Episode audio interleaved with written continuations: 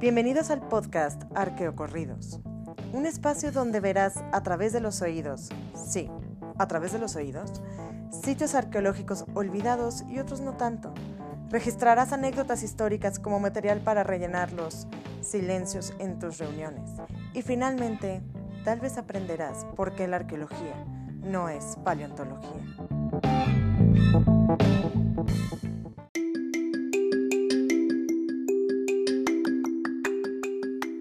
Episodio 6, parte 1. Un día de muerte. Bueno, Día de Muertos. Celebración nacional.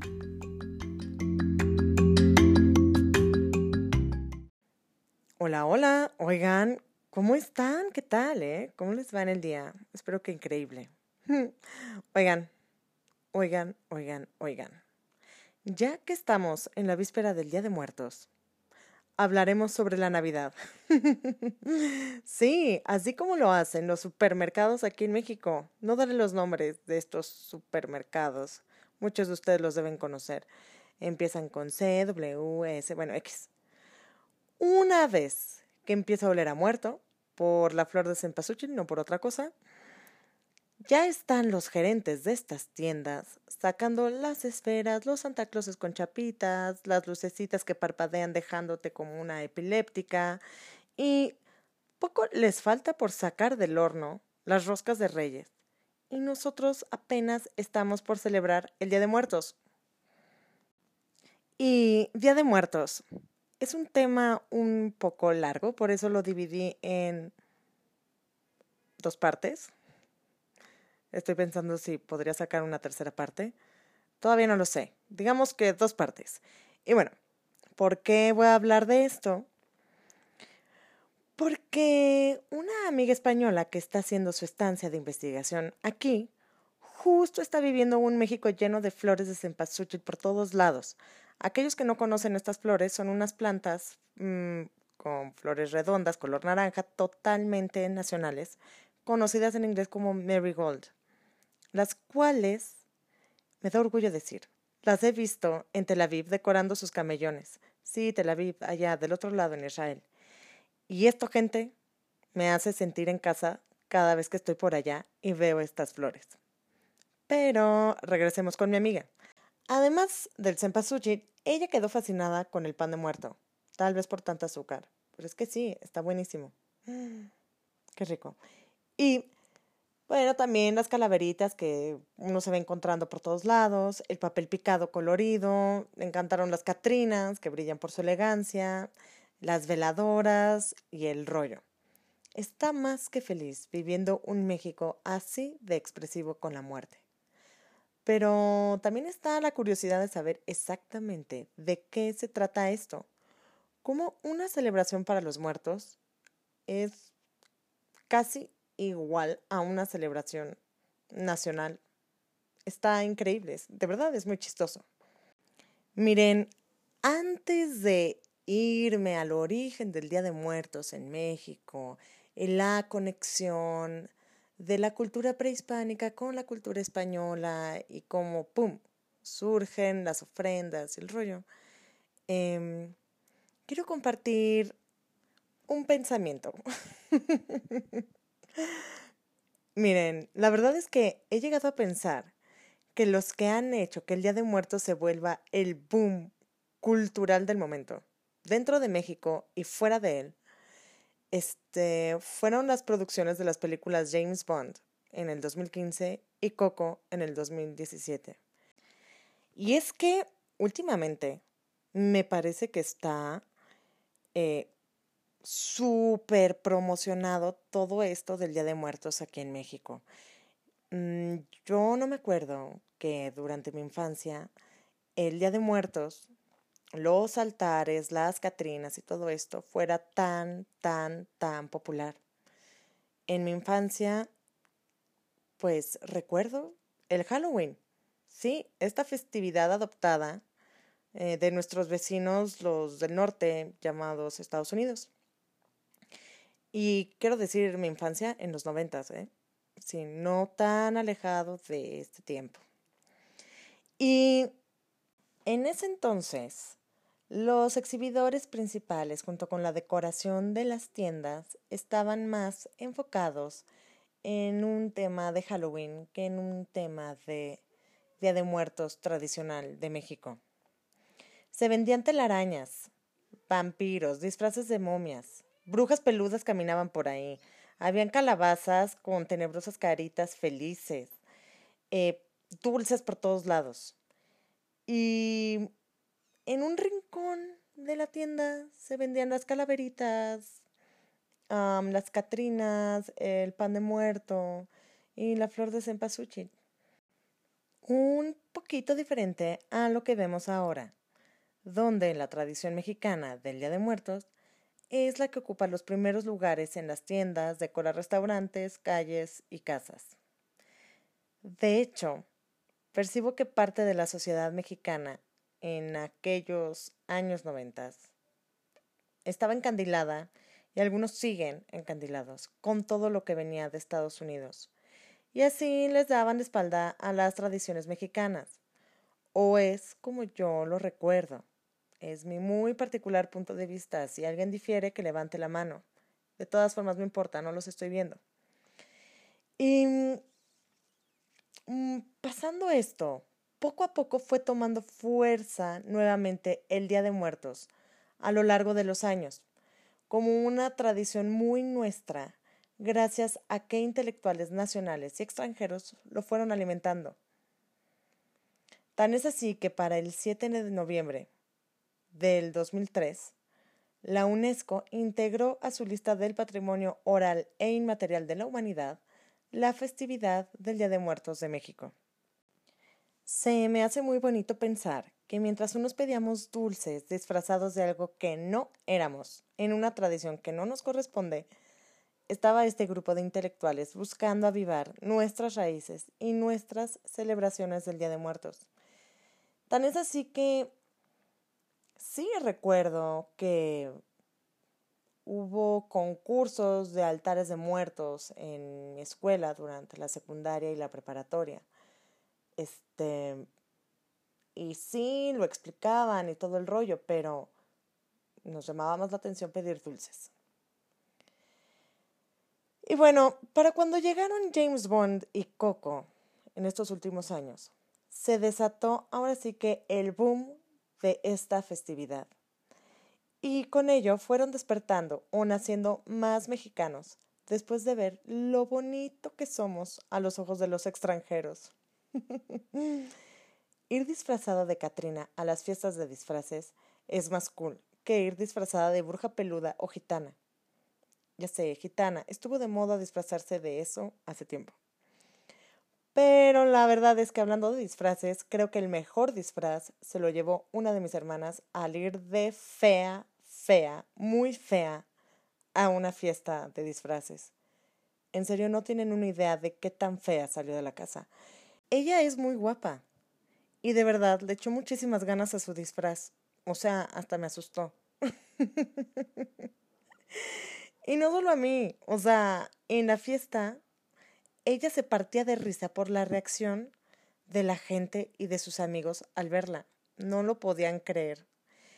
Y con esto les quiero decir que hay disfraces en los que no solo tiene que ver lo que te pones, sino también la fortaleza de tu autoestima. Suficiente de disfraces. Regresemos a James Bond y Coco. Resulta que después de la película Spectre de Mr. Bond, todo el mundo se imaginó que México de verdad tenía un desfile del Día de Muertos así de espectacular con calaveras gigantes, música, todos disfrazados de Catrinas, Catrines, calaveras y el rollo. Y fue justo después de esta película que en el 2016 el gobierno de la Ciudad de México comenzó a hacer el tradicional desfile de James Bond, digo, el desfile internacional de Día de Muertos. Este año, 2019, fue el cuarto desfile consecutivo eh, justo ayer, el 27 de octubre, donde les llovió como si no hubiera mañana, se celebró con marionetas gigantes y todo el mundo disfrazado, siguiendo un tema en particular, el cual era un regalo de cantos y flores de México para el mundo. qué lindos. Eh, definitivamente los que se llevaron las palmas fueron los barrenderos de la Ciudad de México que iban detrás del desfile, todos con sus uniformes verde fosforescente, limpiando las calles. Y el público detrás de las vallas les aplaudían.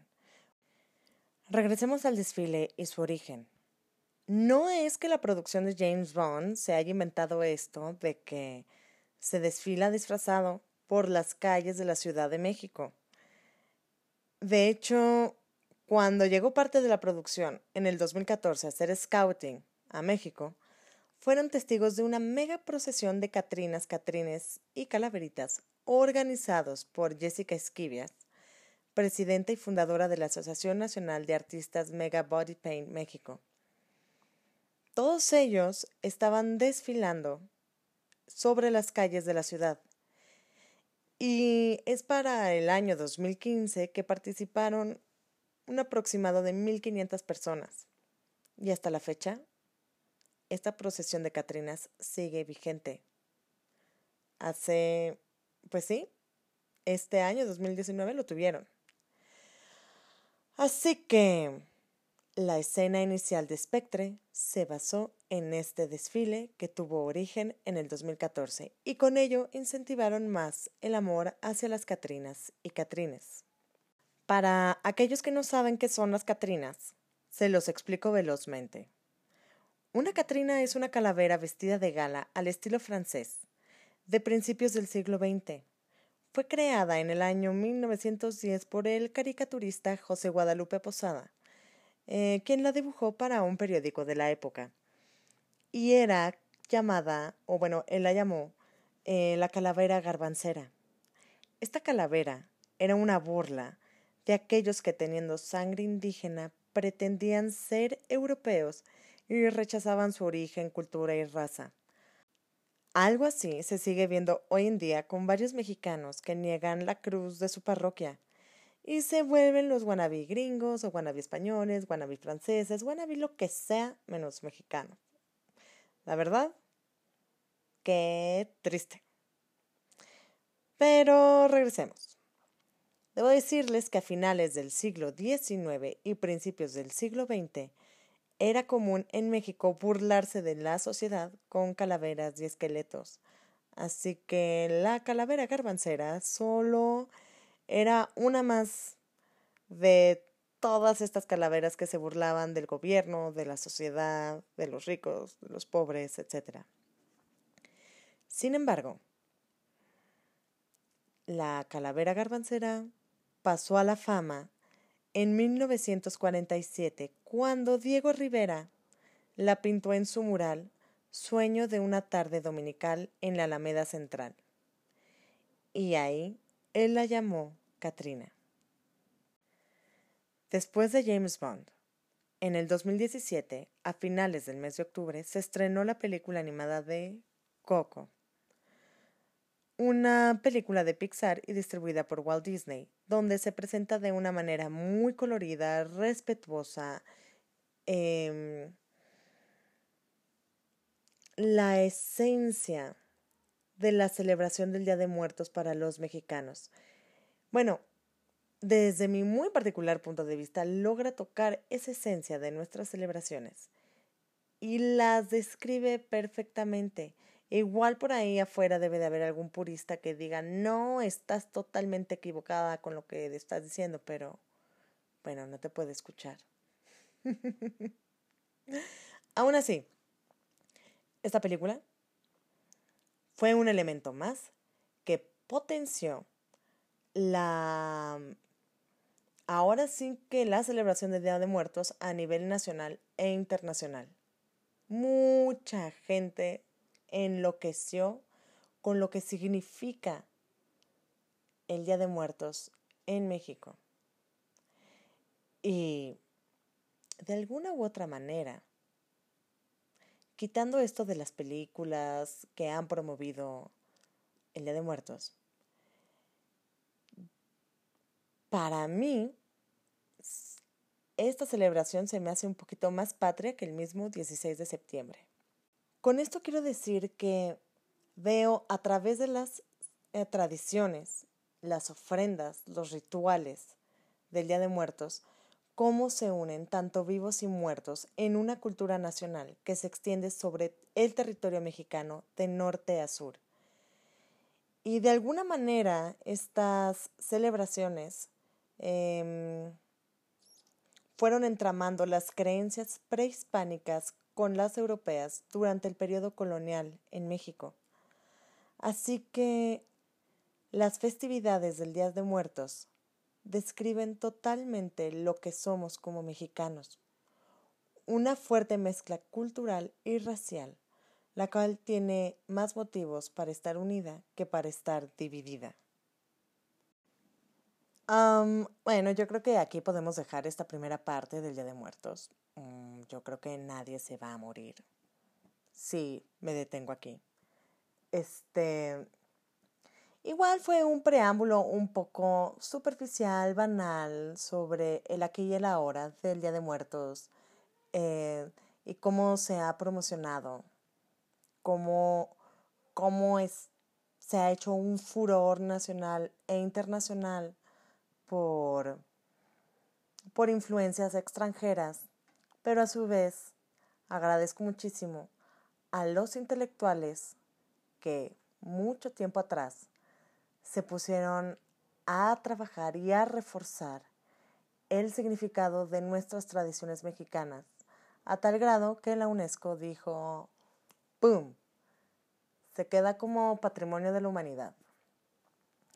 Para el siguiente episodio, que es la segunda parte de este, em, profundizaré un poco más en este sincretismo de las tradiciones indígenas con las tradiciones que trajeron los españoles en el catolicismo y lo que consolidó nuestra celebración del Día de Muertos. Bueno, gente, se cuidan. Bye.